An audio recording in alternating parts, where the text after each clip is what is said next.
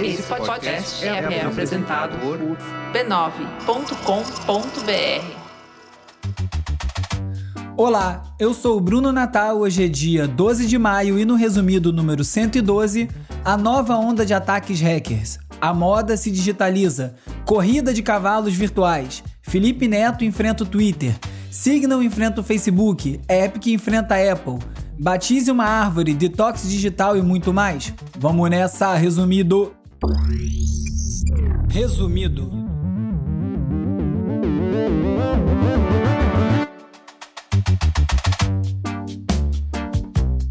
Olá, resumista! Esse é o Resumido, um podcast sobre cultura digital e o impacto da tecnologia em todos os aspectos das nossas vidas. Se você quiser ajudar o Resumido, você pode divulgar esse podcast para mais pessoas que você acha que vai gostar, divulgar nas suas redes sociais e pode também colaborar no catarse.me barra resumido. Ah, e não deixa também de assinar na plataforma em que você estiver ouvindo o podcast agora e se for na Apple Podcasts, deixa lá cinco estrelinhas e também uma resenha que ajuda muito. No episódio sobre criptoarte, e também no artigo que eu escrevi para MIT Tech Review sobre metaverso, Web3, NFTs e todas as mudanças que vão transformar a internet, como a gente se relaciona com ativos online, eu falei bastante também sobre como as nossas personas digitais vão se tornando cada vez mais presentes. E essa semana eu vi algumas histórias relacionadas a isso no universo da moda. O universo da moda experimenta mais do que muitas pessoas imaginam, quem acompanha de longe. Tem um caso muito conhecido da influenciadora digital que realmente é digital, a Little Michela, que é uma conta no Instagram com 3 milhões de seguidores, com um personagem digital, uma influenciadora de moda. Tem um aplicativo Wearing, que organiza o armário a partir das roupas que a pessoa já tem para ajudar a organizar os looks e como combinar uma roupa com a outra. E esses dias até a Havaianas, a marca de chinelo, lançou um NFT, um non-fungible token do chinelo para poder fazer um barulho com marketing. E até aqui tem sido mais esse tipo de uso, mais um uso de marketing para aparecer do que qualquer outra coisa, um uso funcional. Não só no caso da moda, né? Quase todos os segmentos têm sido assim. E um dos exemplos que eu usei no artigo do MIT para explicar essa revolução da Web3 foi o exemplo das compras que são feitas em games. Esse mercado já movimenta bilhões de dólares e você compra, por exemplo, uma roupa, uma arma num jogo como Fortnite, mas não pode levar ele para um outro universo, ele fica preso àquele jogo. Uma das grandes mudanças da Web3 vai ser a portabilidade, quando você vai poder levar os seus ativos digitais para outros universos, para outros ambientes ou até revender, trazendo um valor para aquilo que você compra online que hoje em dia não tem.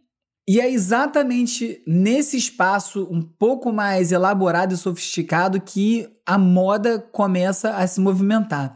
A Gucci lançou um tênis virtual que você só pode comprar, obviamente, online, custa R$ 69,90, que para padrões da Gucci é um preço barato. E esse tênis fica disponível nas plataformas VR Chat e no Roblox, que também é um game. Depois que a pessoa compra esse tênis virtual da Gucci, ela recebe uns arquivos que ela precisa para poder exibir esse tênis no Roblox no VRChat. E quem comprou esse sapato também pode incluir ele de maneira virtual em fotos, com um filtro no Instagram, por exemplo. Mas a questão chave aqui é que você não tem a portabilidade desse tênis virtual da Gucci que você comprou. Você só pode usar nesses universos específicos. O estilista brasileiro Lucas Leão lançou um casaco e um vestido digitais no e-commerce da Shop Together só que para usar, entre aspas, essa peça dá mais trabalho, porque você compra o vestido ou o casaco e você tem que mandar uma foto e eles aplicam essas peças de roupa na sua foto e te devolvem. Então tem bem mais atrito aí.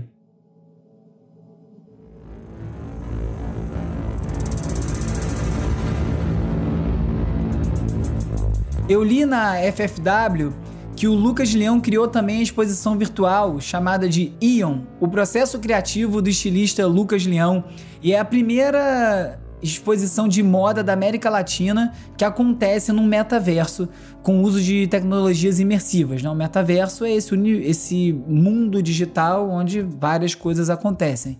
É um ambiente digital, universo específico, onde podem acontecer várias atividades, encontros virtuais e trocas e um mundo inteiro paralelo digital que se abre.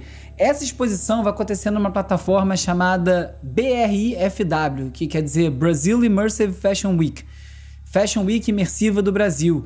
Eu descobri que em 2020 eles organizaram o primeiro evento de moda virtual, eu nem fiquei sabendo disso, e esse próximo evento aí com a exposição do Lucas acontece nos dias 16 e 17 de junho e já está com venda de ingressos aberta. Bem-vindos ao Brasil Immersive Fashion Week.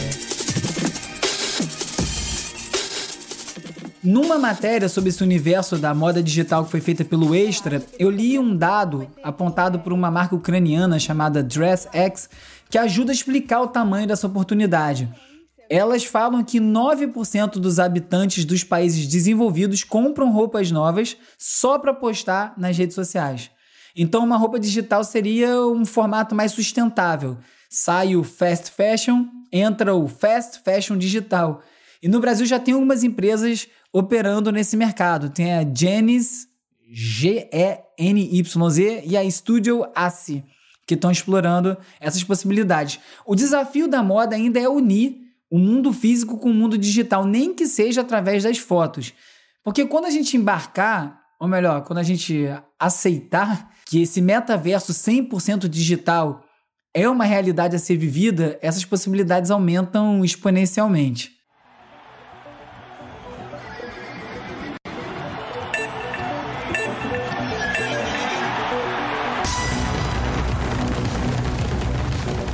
Um dos mais comentados projetos de blockchain atualmente é o Zrun, que é um site com corridas de cavalos digitais, como se fosse um jockey club, e que você compra um cavalo e você pode cruzar esse cavalo com outros e gerar espécimes novas ou linhagens novas, não sei tecnicamente qual é o nome disso, para gerar cavalos mais velozes e tem apostas no site, tudo virtual. Tudo virtual. O cara é dono do cavalo, vende o cavalo, você ganha dinheiro com a aposta desse cavalo. Tudo de maneira digital. Um outro projeto que foi lançado também foi o Mibits, que é da mesma turma que fez o CryptoPunks, que é um dos primeiros projetos de NFT do mundo, que é super valorizado. O valor de revenda é bem alto. Eles criaram agora outros personagens, podem ser comprados, podem ser trocados, que são só 20 mil exemplares, que já estão quase todos vendidos e o negócio andando longe. De novo, uma coleção totalmente virtual. É para mudar completamente o paradigma de como a gente enxerga um ativo digital. Essa é a grande mudança que está acontecendo e não é algo distante, já está acontecendo, já está em curso e a gente vai ver muito mais coisas surgirem a partir daí. Prepare-se para a realidade virtual. Agora é hora de falar das movimentações das grandes corporações digitais que comandam as nossas vidas.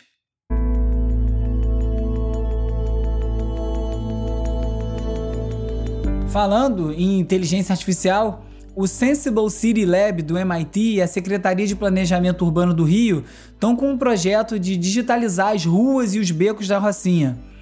As ruas, as propriedades, botar tudo isso no blockchain mapeadinho e esse mapeamento 3D vai ser feito através de milhares de pontos que juntos vão formando esse mapa digital, que aí você consegue ver as características dos imóveis, da rocinha, e esse tipo de mapeamento também captura as dimensões, as elevações, as inclinações.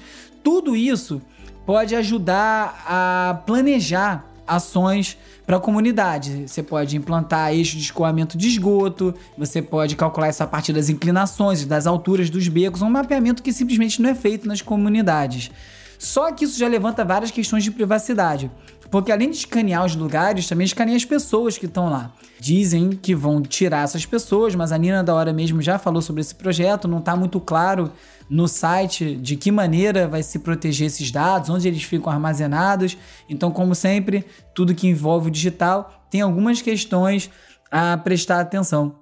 E também a MIT, só que nesse caso a revista, não a instituição, publicou uma matéria com algumas dicas para você impedir que as suas selfies que você publica online sejam utilizados para mapear o seu rosto. Aí fala de alguns aplicativos como o Fox e o Lowkey, que eu até já comentei aqui, que são programas que enganam sistemas como o Clearview, o AWS Recognition da Amazon, o Microsoft Azure, o Face++, é, que são programas que fazem leitura de de rostos de inteligência artificial sujando essa base. Você pega uma foto sua, ele altera, você não consegue ver na foto, mas ele altera no nível de pixel da foto de maneira que embaralha isso para a base. Só que isso tudo aí serve para quando você publica a foto já é com esse recurso aplicado. O Lowkey, que é um desses aplicativos, está se propondo agora a consertar a sua imagem digital de maneira a embaralhar as fotos que já foram captadas. Isso vai ser uma briga de gato e rato eterna,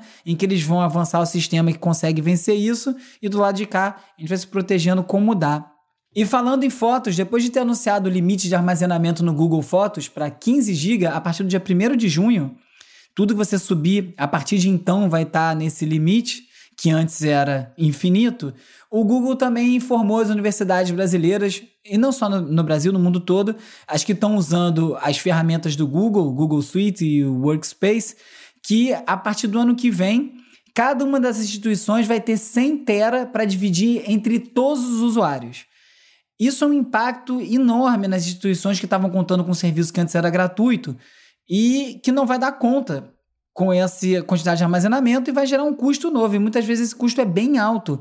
E agora todas as universidades já estão lá embarcadas. Então, da mesma forma que o Google Fotos chamou todo mundo para botar as fotos lá e agora mudou as regras e você vai ter que pagar, o Google Suite vai fazer a mesma coisa com as universidades. Ofereceu de graça durante muito tempo e agora vai cobrar quando você já está praticamente sequestrado lá dentro.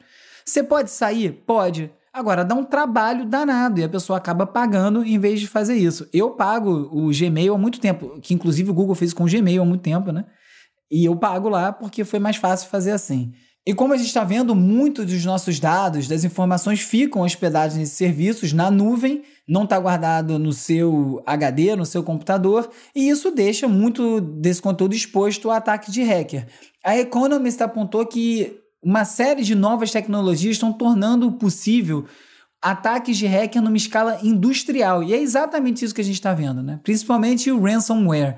Ransomware é quando um hacker ataca um sistema, tranca todos os dados e cobra um resgate, um valor para poder liberar o acesso a esses dados de novo. Já tem até uma economia paralela, que os desenvolvedores vendem programas para hackers que querem fazer os ataques, aí eles se juntam aos especialistas em criptomoedas para conseguir receber esses resgates de maneira anônima, sem deixar rastro. E muitas vezes essas partes todas se conectam remotamente, descentralizado, sem nem saber quem é que está na outra ponta. Essa semana, a Colonial Pipeline, que é o maior oleoduto dos Estados Unidos, foi atacado e as quatro principais linhas ficaram fora de funcionamento por alguns dias e prejudicou muito o fornecimento, causou aumento nos preços. E o sucesso desse ataque se deu em parte porque teve uma falta de cuidado da empresa, que em vez de manter uma rede segmentada, eles tinham uma rede totalmente unificada, o que tornou bem fácil para os hackers, depois que eles invadiram, atacar o, o, sistema operacional inteiro. Esse ataque foi organizado por um grupo que é conhecido como Darkside, e uns dias depois eles soltaram um comunicado para dizer que eles só querem dinheiro, eles não querem causar nenhuma consequência social e que eles vão escolher melhor os alvos da próxima vez. A Quanta Computing, que é uma empresa terceirizada de Taiwan que presta serviço para a Apple, também foi atacado por um outro grupo, o Rival, e eles cobraram 50 milhões de dólares para liberar o sistema e para não tornar públicos arquivos com informações secretas de produtos da Apple. Aí ninguém sabe se o resgate foi pago ou não, mas o grupo tirou o material que já tinha publicado, tinha publicado um tira-gosto, né, para mostrar que tinha de fato esse material, e a conta computing voltou a funcionar. All right, here's a question. Once you buy something, do you own it? Like do you really own it? Like you can do whatever you want with that thing? It sounds like a simple question. Só que nem tudo foi tão negativo nesse caso, porque esse material vazado, com um monte de especificação de funcionamento de aparelho da Apple, vale ouro para as oficinas de reparo não autorizadas, que não têm acesso a esse tipo de informação e que por conta disso acaba gastando muito mais tempo para desvendar esses segredos e poder consertar os aparelhos.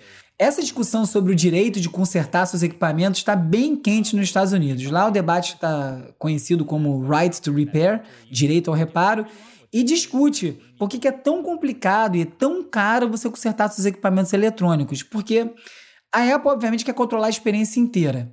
Eles querem, inclusive, que você conserte só com eles, porque eles cobram muito mais caro. Qualquer um fez um conserto na Apple sabe que é super caro consertar um telefone lá. E essa semana está acontecendo o julgamento da ação da Epic Games, que é criadora do Fortnite, contra a Apple por conta do sistema de pagamento da App Store, que é um assunto que eu já comentei aqui algumas vezes. A App Store cobra 30% de taxa sobre qualquer negociação que é feita diretamente no iPhone. E essa semana a discussão virou sobre o que é game. É, o que é um game? O que é um aplicativo? Fortnite é um jogo ou um aplicativo? Roblox é um jogo ou é um aplicativo onde as pessoas criam jogos? É bem confusa essa discussão toda e o resultado dessa discussão vai ser bem importante para o futuro dessa relação. E todas essas disputas, o right to repair ou os hackers e a, questão da Apple com a Epic, tudo isso fala diretamente sobre essas mudanças que a internet está passando quando está saindo da Web 2.0 centralizada para a Web 3, que é descentralizada e criptografada. Bora falar de Facebook? Se esse assunto todo aí dá saudades de tempos mais simples, se é que já existiu tempos mais simples, uma ideia boa pode ser você passear por um grupo do Facebook onde ainda é 2009. A Hook Magazine fez uma reportagem sobre a febre de grupos do Facebook em que as pessoas fingem estar em outra época ou vivendo outra realidade. Tem vários outros grupos focados nesse tipo de escapismo. Tem gente fingindo que é parte de uma colônia de formigas tem 2 milhões de membros esse grupo. Tem um outro grupo em que as pessoas fingem que são aliens fingindo ser humanos. Tem 24 mil pessoas nesse grupo. Tempo livre é mesmo um troço complicado. O Facebook Oversight Board, que é a junta montada e paga pelo Facebook para analisar os seus casos mais espinhosos e que supostamente é independente, chegou a uma conclusão sobre o banimento do Trump depois dos posts que ele fez incitando a violência durante os ataques ao Congresso lá nos Estados Unidos em janeiro. Eles concluíram que o banimento foi justo, mas eles questionaram o fato de ser indefinido. Para essa junta, o Facebook tem que ter as regras muito claras sobre como é que funcionam essas suspensões. Como e quantas vezes pode acontecer um caso desse, por quanto tempo a pessoa fica suspensa, e inclusive tem que determinar se é para sempre. Porque, se for o caso, Desde que seja claro, tudo bem, mas se não tiver a regra muito claro, não tá tudo bem. E faz muito sentido isso que eles falaram, porque é justamente essa clareza que é o que mais se cobra das plataformas. Coerência na implementação dessas regras. Só que essa junta não apresentou uma solução para o problema e devolveu para o próprio Facebook definir o que, que faz agora com o Trump. Numa outra frente, um grupo de 40 procuradores da justiça nos Estados Unidos assinaram uma carta pedindo que o Facebook abandone a ideia de construir um Instagram infantil, assunto que eu falei aqui na semana passada. E em mais uma derrota do Facebook, uma pesquisa preliminar aponta aí que 88% dos usuários já bloquearam o rastreamento no iOS 14.5. Como eu falei que semana passada também, é agora uma opção que a Apple botou em que todo aplicativo que quiser rastrear as suas ações, você tem que autorizar. E o Facebook depende muito disso para vender anúncio, porque ele rastreia tudo que você faz no telefone, todos os aplicativos que você usa, e aí depois ele consegue construir um perfil para vender anúncio. Vai dificultar bastante a vida deles. A intenção da Apple é preservar a privacidade dos seus usuários numa disputa quase de honra, mas que é um posicionamento da empresa, lógico. Para mostrar como o anúncio do Facebook funciona e como ele é invasível, o Signal, que é aquele aplicativo tipo um WhatsApp, um Telegram, que é totalmente criptografado, fez uma campanha em que os anúncios exibem em si só qual foi o alvo daquele anúncio. Então eles fazem um anúncio que é só um texto e diz lá: você está vendo esse anúncio porque você é um fã de K-pop e um engenheiro químico. E esse anúncio usou a sua localização em Berlim e porque você teve um novo neném e acabou de se mudar. E você está aí se sentindo muito bem fazendo seus exercícios de gravidez. Aí a pessoa vê esse anúncio, tudo isso está acontecendo com ela, e o Facebook inferiu isso a partir do seu comportamento online, e é assustador você ver um anúncio desse. E aí o Signal disse que os anúncios foram rejeitados pelo Facebook, e para piorar, que o Facebook tirou a conta de anúncios dele do ar em retaliação. O Facebook negou, disse que não fez nada disso, é, que esse tipo de anúncio não é autorizado porque revela assuntos pessoais da pessoa que são proibidos pela plataforma, mas a verdade é que o Signal botou lá um monte de print screen do bloqueio do anúncio e do bloqueio da conta. Essa campanha é idêntica a uma que foi feita pelo projeto Chupa Dados da Coding Rights no ano passado e que eu comentei no episódio 62 e é muito inteligente essa campanha, porque quem é impactado pelo anúncio toma um susto, porque tudo que aparece escrito no anúncio é o que você é. Aí você vê o quanto que o Facebook sabe da sua vida. Bora falar do Twitter. Novidade da semana por lá é que eles implementaram uma funcionalidade chamada Tip Jar, que é um espaço para gorjetas. É um botãozinho que o usuário pode ir lá, clicar e dar uma gorjeta para o seu Twitter favorito. Mais uma funcionalidade para ajudar os criadores de conteúdo a monetizarem, para usar a palavra do publicitez, as suas contas e o seu conteúdo. Mas, como eu venho falando aí algumas vezes, é uma forma de transferir a responsabilidade das plataformas de ajudar a financiar esse conteúdo que circula na própria plataforma, transferindo isso para os usuários.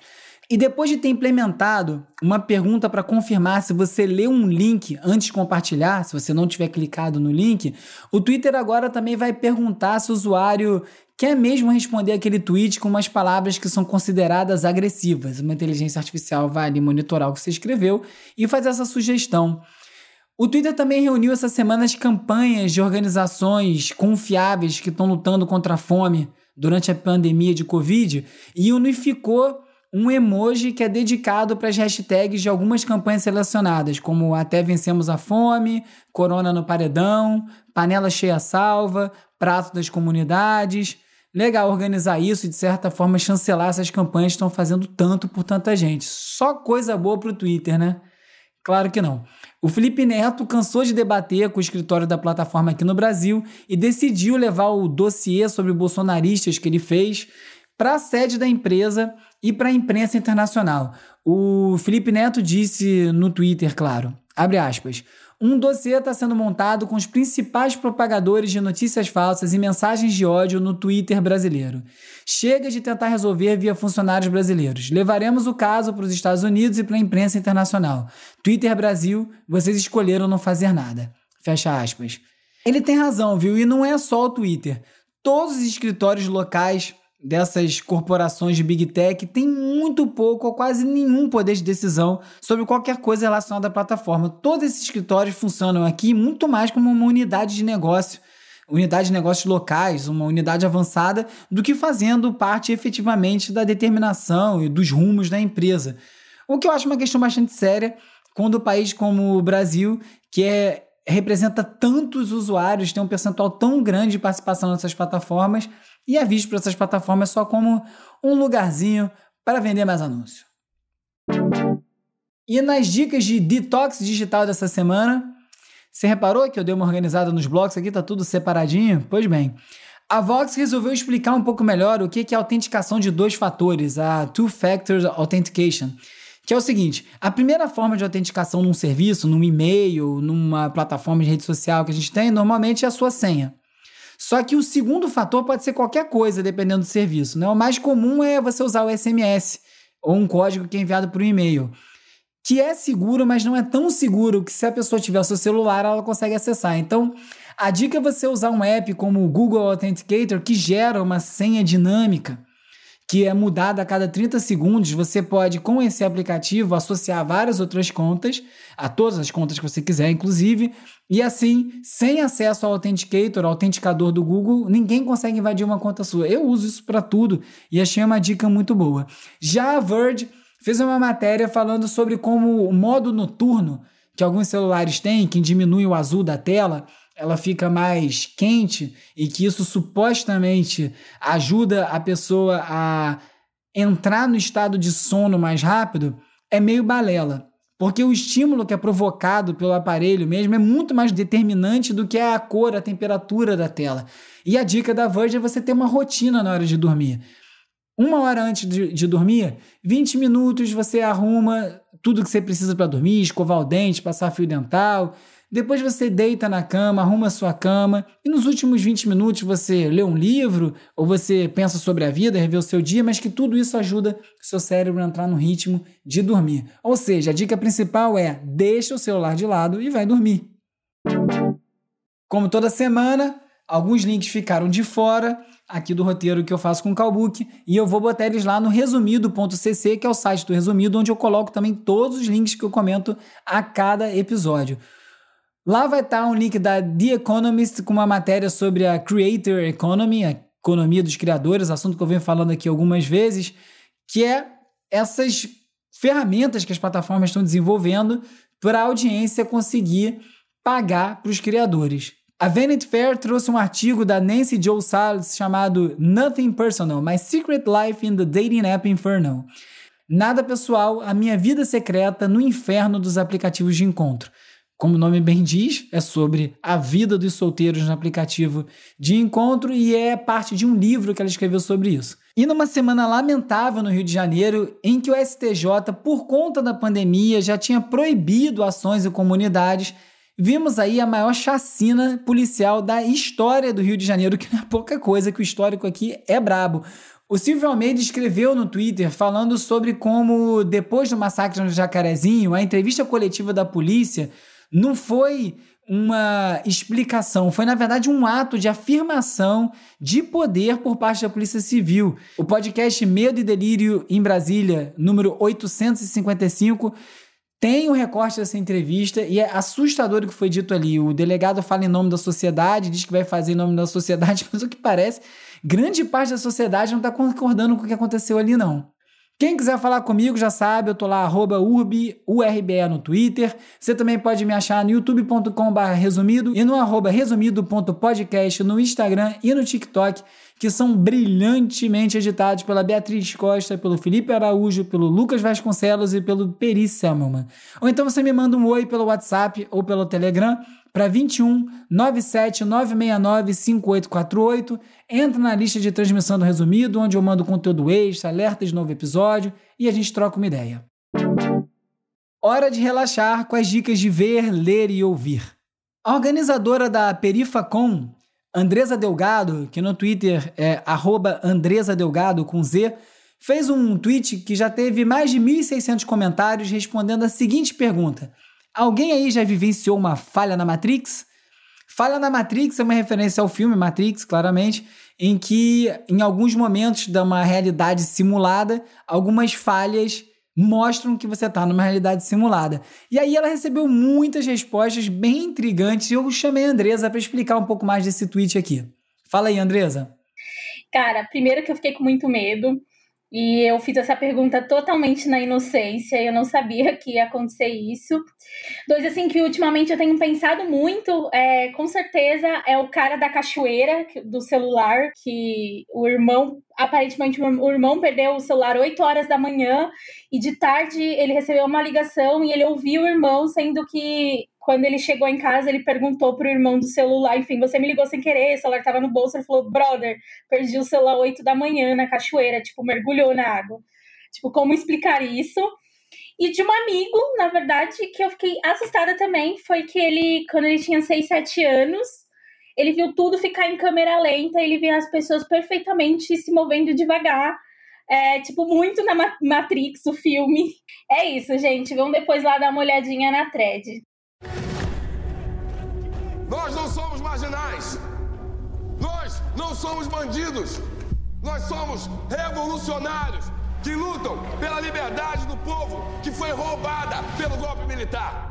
Um dos assuntos mais comentados no final de semana foi o vazamento de Marighella, estreia na direção do ator Wagner Moura, um filme sobre o guerrilheiro comunista Marighella, que fez parte da luta armada contra a ditadura nos anos 60, foi morto pela ditadura e o filme vazou. E eu, a princípio, achei até que tinha sido proposital.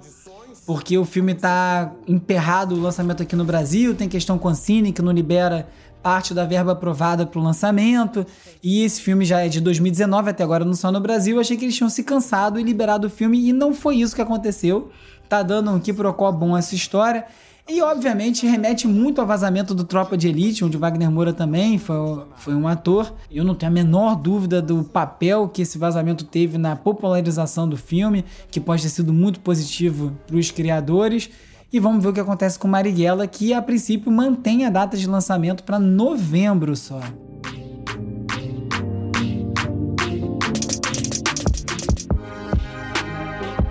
Flying Lotus, sempre ele fez uma campanha de publicidade para uma empresa de artigos derivados da cannabis, em que na verdade é um grande set acachapante que vale muito a pena você ouvir e deixar tocando quando estiver fazendo alguma coisa para relaxar.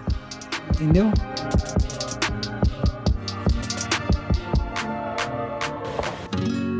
Quem resolveu abrir um canal no YouTube e tá bem ativa é a Cel, a cantora. Tem feito vários vídeos por lá e um dos mais interessantes são umas sessões que ela faz de versões em voz e violão de várias músicas de vários discos dela. Vale a pena conferir, acho que os vídeos saem às terças, mas tem bastante coisa lá. É só procurar que já tem coisa para ouvir.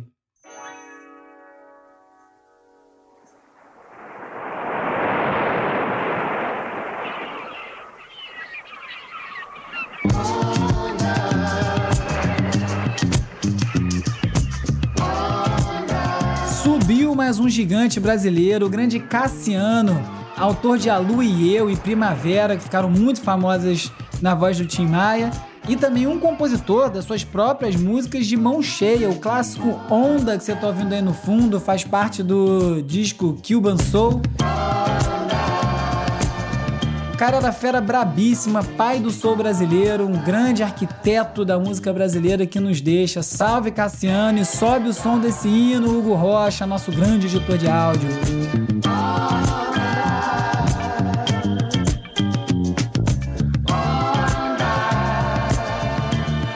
Nesse episódio, você ficou sabendo que hackers estão atuando de forma organizada em ataques cada vez mais complexos que a moda começa a experimentar com o mundo virtual e que o Facebook precisa definir melhor seus termos de uso. Você soube também que o Felipe Neto está enfrentando o Twitter para que eles implementem também as próprias regras e pegou várias dicas boas para ler, ver e ouvir. Eu sou o Bruno Natal, obrigado pela audiência e semana que vem tem mais